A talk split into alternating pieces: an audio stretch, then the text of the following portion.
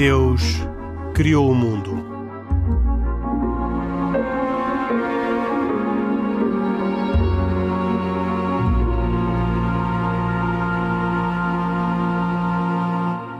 Boa noite, bem-vindos a esta edição de E Deus Criou o Mundo, um programa semanal da autoria e com produção de Carlos Quevedo e cuidados técnicos de João Carrasco.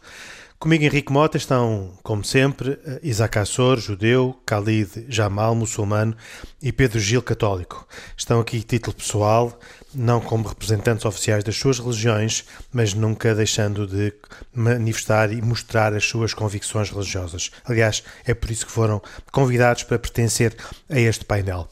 Neste programa de hoje vamos falar de várias notícias que surgiram nos últimos dias onde, uh, e que uh, marcam talvez a atualidade e merecem um comentário específico aqui na, no programa E Deus Criou o Mundo. A primeira dessas notícias vem da União Europeia, onde foram alocados 3 milhões de euros para proteger a segurança dos locais de cultos, dos locais de culto. Aliás, é uma dotação que não é particularmente expressiva, que logo pelo, pelo seu valor demonstra que uh, não se trata de dinheiro para grades e barreiras, mas, como diz a notícia que vem da União Europeia, para ferramentas que permitam ajudar a organizar a segurança dos espaços um, ehm, religiosos pela Europa.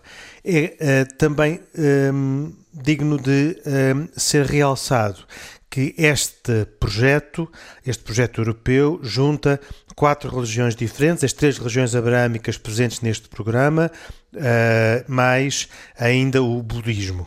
E a minha pergunta, começando talvez pelo Isaac Assor, uh, é uh, sobre a necessidade que sente de, de um programa como este, que é como quem diz, ou quem pergunta de uma outra maneira, se acha que neste momento a liberdade de culto está em risco na Europa? Bem, eh, a liberdade de culto está em risco já há algum tempo na Europa, eh, particularmente com as vandalizações que têm existido em, locais de culto, particularmente eh, falando agora mais objetivamente em sinagogas, em cemitérios, em escolas judaicas. Portanto, é uma, é uma, é uma, é uma verdade, infeliz, infelizmente é uma verdade, não deixa de ser uma verdade. Uh, e continuam a acontecer uh, atos de, de, agressão, não só agressão física, mas também uh, através de, dos, de, das redes sociais, da internet, de ameaças às comunidades religiosas, particularmente à comunidade judaica, mas não só, mas não só. Uh, como nós sabemos, já tem havido, infeliz, infelizmente, também outros, outras religiões, que, incluindo a religião uh, muçulmana e hindu, por exemplo, que têm tido graves problemas de segurança. É na Europa? Na, Europa, na Europa não tanto, é verdade. Porque é da Europa que falamos. Portanto, isto é um fundo Sim, nos... destinado à proteção e segurança de locais de culto na Europa. Portanto, Eu sei. O que se passa no resto do mundo não está, não está neste, neste projeto do qual estamos a falar. É verdade, isso, é verdade. Talvez é não... verdade, Henrique. Você tem toda a razão. Na Europa uh, temos particularmente visto muito mais ou, ou somente atos de, de de agressão e de vandalismo e de, e de terrorismo uh, com, com as comunidades judaicas, se bem me recordo. Se formos para os Estados Unidos, a coisa já é um bocadinho diferente. Pronto, mas vamos uh, ficando por enquanto pela Europa.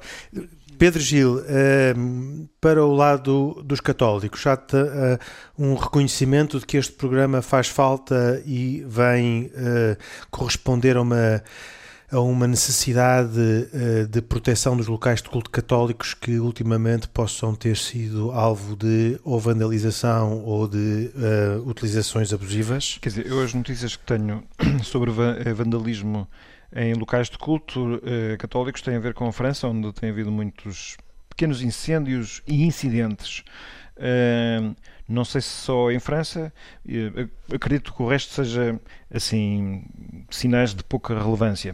Em todo o caso, eu penso que para, um, para a Igreja Católica estar interessada neste projeto, bastaria saber que houvesse qualquer outro local de culto, qualquer que fosse a sua religião, que estivesse em, em, em causa. E, portanto, eu diria que, que este é um projeto de toda a importância e é interessante e até de felicitar haver esta experiência de convergência de, de, de ação de, da ação para, para, com estas expressões diferentes da fé que eu penso que é, é, em si próprio é muito relevante porque isto enfim, diz, diz respeito a todos e é sempre do interesse de todos que todas as pessoas qualquer que seja a sua fé sejam respeitadas na, na, na, legítima e até importantíssima expressão dessa dimensão da vida que é a religião.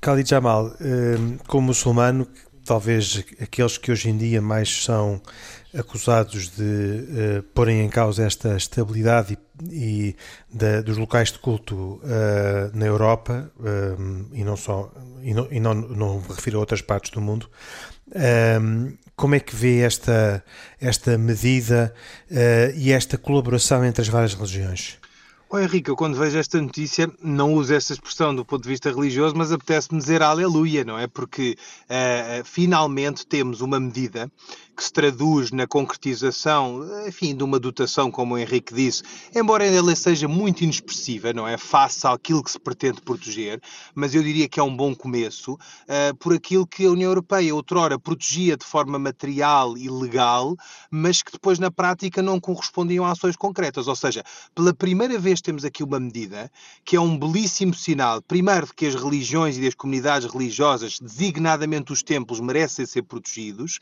mas mais ainda uh, de que essa necessidade existe e que merece ser acautelada. Porquê? Porque, como o Isaac disse, infelizmente hoje na Europa são os nossos irmãos judeus que mais sofrem com o antissemitismo, mas amanhã podem, podem ser os muçulmanos a sofrer do fenómeno da islamofobia, que, como infelizmente já começa a eclodir um pouco, e portanto uh, os nossos irmãos cristãos são perseguidos noutras zonas no Médio Oriente, e portanto as religiões estão todas no mesmo barco nisso, não é? E portanto ehm, eu vejo isso como um belíssimo sinal de que que uh, mal por um lado, porque o mundo está a mudar e é uma pena que as comunidades precisem dessa proteção, as comunidades religiosas e os templos, porque deveriam ser sítios quase intocáveis uh, e de respeito mais do que de uh, alvo de ataques, não é?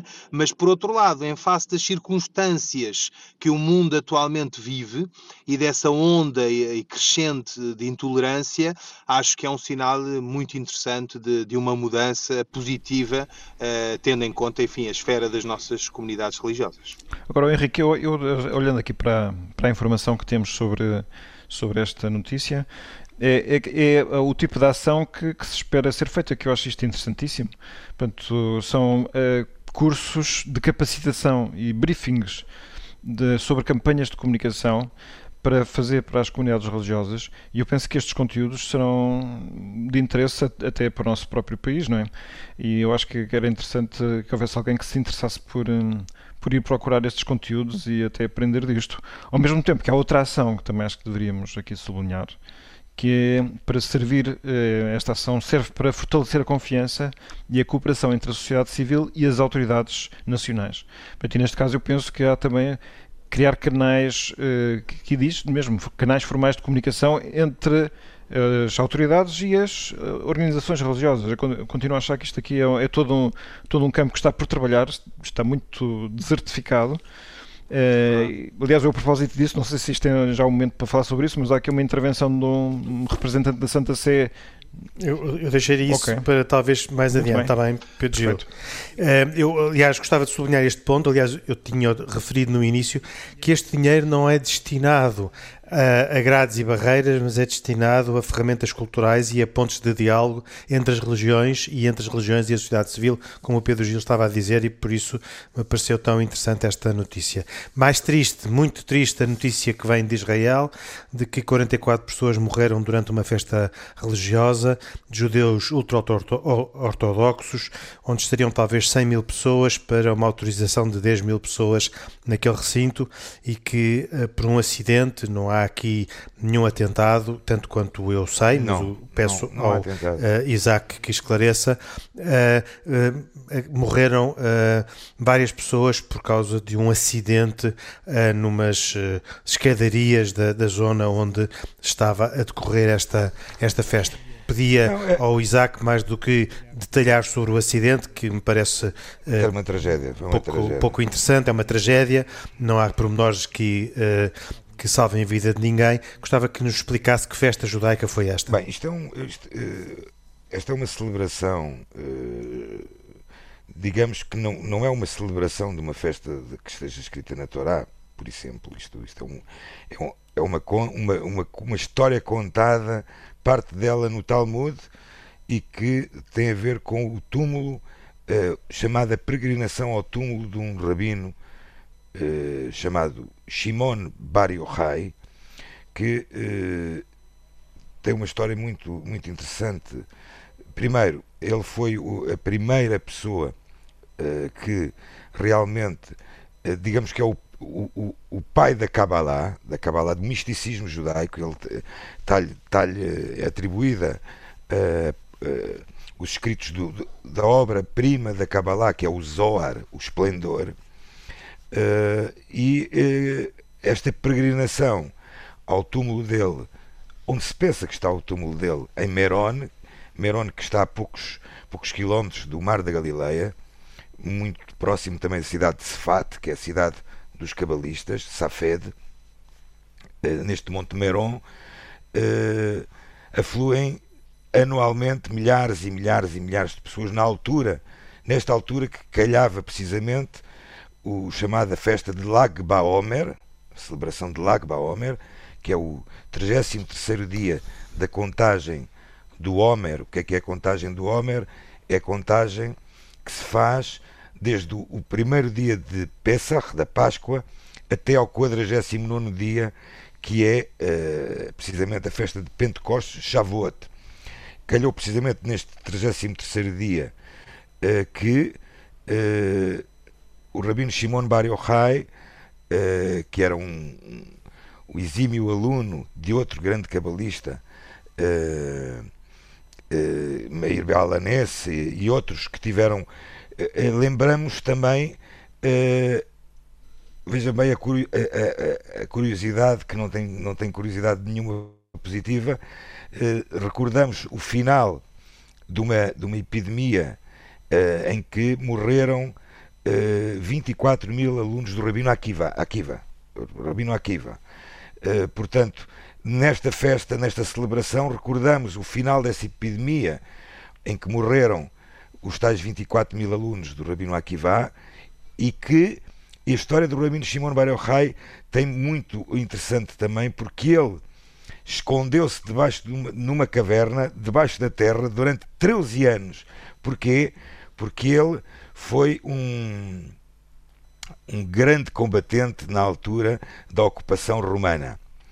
E então uh, uh, teve que se esconder porque não era morto. Ele e o seu filho estiveram escondidos debaixo da terra, só com a cabeça de fora e alimentar-se e alimentavam-se de, de, de, dos frutos que lhe iam aparecendo das árvores, caindo próximos deles. Uh, caindo e rolando. Não, é, foi assim. A história, a história está contada no Talmud desta forma uh, e Portanto, esta é a razão desta peregrinação anual. eu, já, eu, eu pessoalmente estive já Mas eu gostava de perguntar então em concreto, é porque eu, eu, fiquei com a sensação de que era uma, uma festa que interessava só aos ultra-ortodoxos. Não, não. Isso é verdade? Não é verdade? Não, não.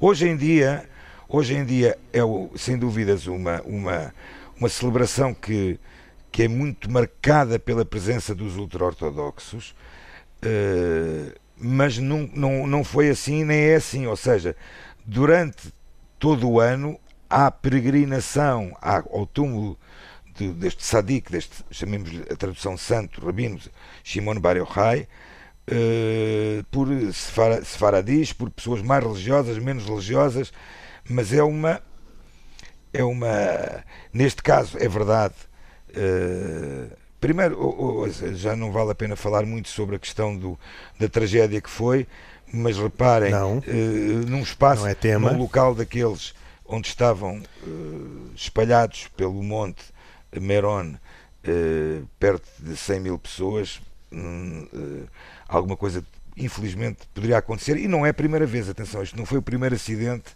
que existiu neste monte, neste túmulo precisamente, já em 1911, antes da criação oh. do Estado de Israel, também tinha acontecido. Um, mas, oh, Isaac, falou que uh, referiu-se a este uh, rabino como um santo, o que é um conceito novo que eu ouço não, de si. Não, não, não. Uh, eu vou-lhe vou explicar, já já ouviu várias vezes. O, o, o, santo, o, santo, o santo para o judaísmo é um tzadik, é um homem reto, é um homem justo. justo. exatamente.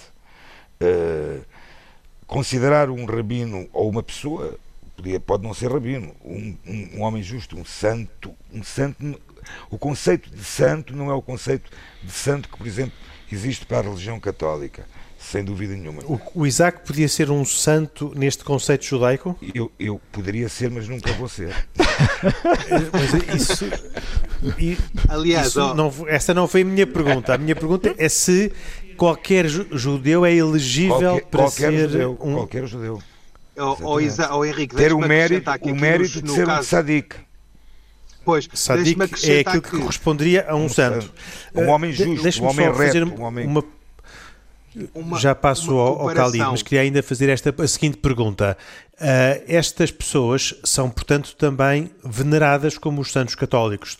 Daqui a nada falaremos uh, deles. Uh, Henrique, essa é uma das grandes discussões que existem no judaísmo, particularmente com estes, com estes chamados justos, tzadikim, santos, tradução à letra, é uma grande discussão que existe uh, em, muitas vertentes do judaísmo, uh, são considerados até como idólatras, porque são pessoas que vão venerar túmulo, um túmulo de alguém, de um ser humano. É uma grande discussão que existe no judaísmo. existem muitas, muitas pessoas que são completamente contra esta. tanto mais que, reparem, Israel existem vários locais como este. Isto não é o único. Uh, okay. Existe um, um, um, olha, um, um, Mas, que, um, que falamos, um que falamos muito, deixa-me falar, Maimonides. Maimonides, Maimonides, Maimonides está enterrado também uh, em, em Tiberíades. Eu perguntar precisamente se Maimonides era um sádico, é um, sádico. um justo. É, sim, senhor. E uh, quando o, o, o, o Isaac pensa em Maimonides, e porque fala dele várias vezes aqui, portanto provavelmente pensará nele também algumas vezes. Pensa nele como um judeu pode pensar nele como um católico pensa num santo, como uh, uh, alguém que uh, intercede por ele, que a quem que tem um papel. Não, não. Aliás, tenho depois aqui umas perguntas para fazer ao Pedro Gil sobre, sobre uh, os santos católicos, uh, precisamente a propósito desta, desta notícia. Não, essa é, essa é uma das. Essa, essa será que talvez, se calhar, a, a maior diferença no, nós não podemos, eh, no judaísmo, eh, pedir a alguém que interceda eh, na oração. Ou seja, e aí começa a grande, a grande discussão, que é as pessoas que se dirigem a estes locais. Israel é um caso. Se você for a Marrocos, encontra 600 túmulos de grandes figuras do judaísmo que estão enterradas em Marrocos, por exemplo em que existem peregrinações das pessoas irem uh, rezar junto do túmulo dessas pessoas, mas não podem pedir para interceder por elas. Então, então o que é que vão rezar? Porque é que vão junto do túmulo dessas porque pessoas? São, não podem... são, pessoa, são pessoas justas, retas, que uh, têm uma inspiração, se tiveram uma inspiração uh, muito mais superior do que nós na Terra, mas que não deixaram de ser também seres humanos como os outros. Ok, mas agora uh, pondo aqui uh, o, o Khalid queria falar, eu, eu, já passo a palavra ao Khalid, mas uh, gostava aqui de pedir ao Pedro Gil que também entrasse nesta, neste tema, porque um católico, julgo eu, diria que a um santo há uma utilidade e uma possibilidade de eficiência de uh, rezar junto ao túmulo de um santo, pedir-lhe que ele interceda pelo, pelos que uh, estão a dirigir-se-lhe. Uh, Digo bem, não digo Pedro Sim, Gil. quer dizer, ou, ou mais, é, ou nem tanto é, assim. É muito frequente na, na, na fé católica dirigir-se àqueles que nós sabemos que são amigos de Deus e que a Igreja própria tem consciência de que isso é assim, por isso anunciou. Um, um, há uma atração espontânea por pessoas que são, acabam por ser modelos próximos, mas eu, também se faz um grande esforço sempre na, na, na Igreja Católica por, por não se esquecer que uh, nós só esperamos os dons e favores de Deus, não é? Qualquer outro. Mas então são... porquê é que os católicos rezam a santos? Porquê é que põem velas a santos? Porquê é que uh, se dirigem a santos? Fazem, fazem festas especiais na, um, a propósito da, de, de, porque eles, de, dos santos e têm Sim. alguns católicos falam dos santos da sua devoção. Porque os santos são testemunhos uh, importantes precisamente da grandeza de Deus. E, e por isso é que sem haver medo a que nos relacionemos com essas pessoas e lhe peçamos a sua colaboração, que olhamos para o seu exemplo. Eh, no entanto, tem que haver sempre uma prevenção. Nunca colocar o santo no lugar que só compete a Deus, não é? Portanto, essa parte é importantíssima. De outra maneira, cai-se no risco da idolatria. Já, Aliás, agora, já, agora, já agora, se me permitir, Henrique, uh, há uma afirmação no Talmud que diz assim: um tzadik decreta e o santo, bendito seja ele, realiza. Pronto, quer dizer, eu, eu uh, não estou a ver muita diferença no conceito de que seja um santo na Igreja Católica. É verdade que na Igreja depois existem uh, formas próprias de apresentar certas pessoas formalmente como pois, santos, tens, não é? Tens Mas, imagens também, tens as imagens dos santos. Sim, te, exatamente, pois isso é uma no, coisa permitida. No, no, no judaísmo, não, há, não, não, existe. Não, não, existe nem para nenhum destes sadikim, ou seja, sim. plural de sadik. Não há imagens. Ou seja, sim. É, é, não embora... há imagens, nem há a possibilidade de rezar a eles. Porque, porque mesmo com esta uh, precaução referida pelo Pedro Gil, os católicos de, que não devem confundir uh, o poder dos santos e não devem idolatrizar os santos, podem dirigir-se. Claro, claro. É? Uh, mas os judeus não. não. Mas, mas oh, oh, oh, Pedro. Mas por podes, isso a minha pergunta, podes, porque é que os judeus pedir, se dirigem pedir, ao túmulo do santo? Podes, a um santo pedes para interceder por ti? Sim, claro por mim e, e, também por ti. Quero dizer, eu, eu, posso pedir a um santo, por exemplo, posso pedir. É, é mais ou menos como se fossem é, pessoas próximas de nós, que sabemos que estão próximas de Deus e que são, são dadas ao nosso diálogo. É claro que portanto, a, a, a oração dirige-se essencialmente a Deus, sempre. Mesmo aquela que foi mãe de Jesus, é, ela é medianeira, ela é intercessora, ela está entre Deus e nós. Eh, e, portanto, nós só rezamos a Deus, ainda que seja por estes canais. É, mas é mais ou menos como se entendêssemos aquilo que no cristianismo se tornou, se tornou mais óbvio. Os católicos só rezam a Deus, desculpa, uh, os católicos só rezam Na, a Deus, expressão, não rezam, não rezam Uh, não podem rezar aos santos? Na expressão, na expressão habitual, evidentemente que se pode dizer que eu rezo a Santo António, eu rezo a Santa Rita de Cássia e rezo a Nossa Senhora. Mas em última análise eu não posso esperar deles como criaturas os bens que eu espero, porque só Deus pode dar esses bens. Outra coisa é que são pessoas da família de Deus. Família que nós queremos pertencer. Portanto, o universo Mas, católico é o então, universo. Porquê é que reza a, muito... a Santa Rita de Cássia ou a Santo António? Com que objetivo e com que expectativa? com a expectativa de, de, por um lado, fomentar a nossa relação com essas pessoas, que isso também é possível. Eh, a nossa relação não é só apenas com as pessoas que nos são visíveis. E depois, por outro lado, porque eh, queremos que sejam eles também a apresentar as nossas próprias intenções diante de Deus, sendo que as intenções podem não ser só pedidos, mas também podemos pedir que apresentem a nossa própria adoração. Uma espécie de representantes no Sim, céu algum, daquele que na Terra de alguma maneira, uh, se é que dirige. são muitos os caminhos para a vida de relação com Deus. A possibilidade da relação direta é aquela que é a relação mediada isso é, é, é, considerado normal. São formas variadas de viver expressões da fé. Eu, portanto, são, Já... são níveis diferentes. É, portanto, é sempre importante ter o, o, lugar certo. Portanto, é, isto é, em primeiro lugar está Deus, em segundo lugar está a única criatura perfeita que é Maria, depois vêm todas as outras pessoas, inclusive é os anjos uh, consideramos depois de Maria, porque é aquela que está, a criatura que tem mais relação com Deus. Gostava agora, agora, de passar só, ao Khalid Jamal. Posso terminar só de para uma definição do que é que é um tzadik de acordo com Maimonides? Sim, sim, claro. De, acordo com o tzadik Maimonides. Portanto, não, não, mas é que ele fa... Maimonides faz esta dissertação de um, tal, de um, de um, de um tratado talmúdico em que ele define um tzadik, chamemos-lhe outra vez santo, aquele cujo mérito supera a iniquidade é que é um tzadik. Só. Pronto. E que, e que, qualquer pessoa, qualquer homem, qualquer homem, neste caso estamos a falar de homens, eh, poderá, ter, poderá ser um tzadik. E, e uma mulher Muito pode bem. ser? Khalid Jamal. Bom, do, do meu, da minha parte, uma vez que só entro agora na reta final da discussão, devo-vos dizer eh, o que é que o Islão pensa disto. Em primeiro lugar, a, a palavra tzadik, ou segundo percebi em hebraico, tem, tem um seu semelhante no árabe, que é sadik, Sadiq é exatamente o mesmo, é uma pessoa fiel, uma pessoa verdadeira, uma pessoa justa, não é? Um amigo, digamos assim.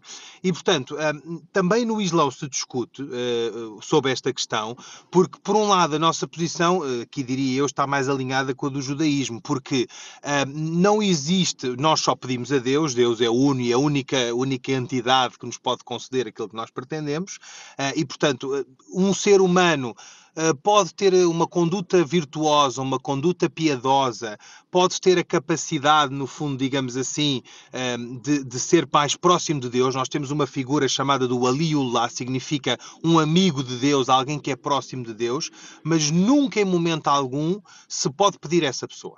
Portanto, essa pessoa não pode interceder. A única intercessão que no Islão está prevista é a intercessão do profeta Muhammad. E mesmo essa intercessão, atenção Henrique, é uma intercessão não em sentido formal. O profeta também pedirá a Deus, como Jesus porventura poderia pedir pelos seus, eh, enfim, no nosso caso, eh, eh, fiéis, seguidores, digamos assim, não é? Se calhar na comparação com Jesus é difícil, porque Jesus é entendido, como sabem, pelos cristãos como filho de Deus. E nós, nesse, nesse aspecto, um, o Islão é muito claro. A singularidade do Islão em face a outras religiões, neste caso, ou aquilo que a distingue, neste aspecto concreto, é que nós não podemos associar qualquer, seja divindade, seja profeta, a Deus. Por outro lado, a questão que o Isaac há pouco falava da questão da, das imagens é muito importante também, não é? Porque, embora o Pedro diga e eu compreenda que no cristianismo também só se pede a Deus, eu penso que não é essa a percepção que as pessoas têm, Pedro. O, homem comum, digamos assim, fica com a percepção que os santos têm um lugar muito mais especial e um lugar de intercessão eh, muito maior no cristianismo do que, por exemplo, na religião islâmica ou na religião judaica. Uh, e então, uh, nós, no caso do Islão, discutimos subejamente a questão de até onde se pode ir.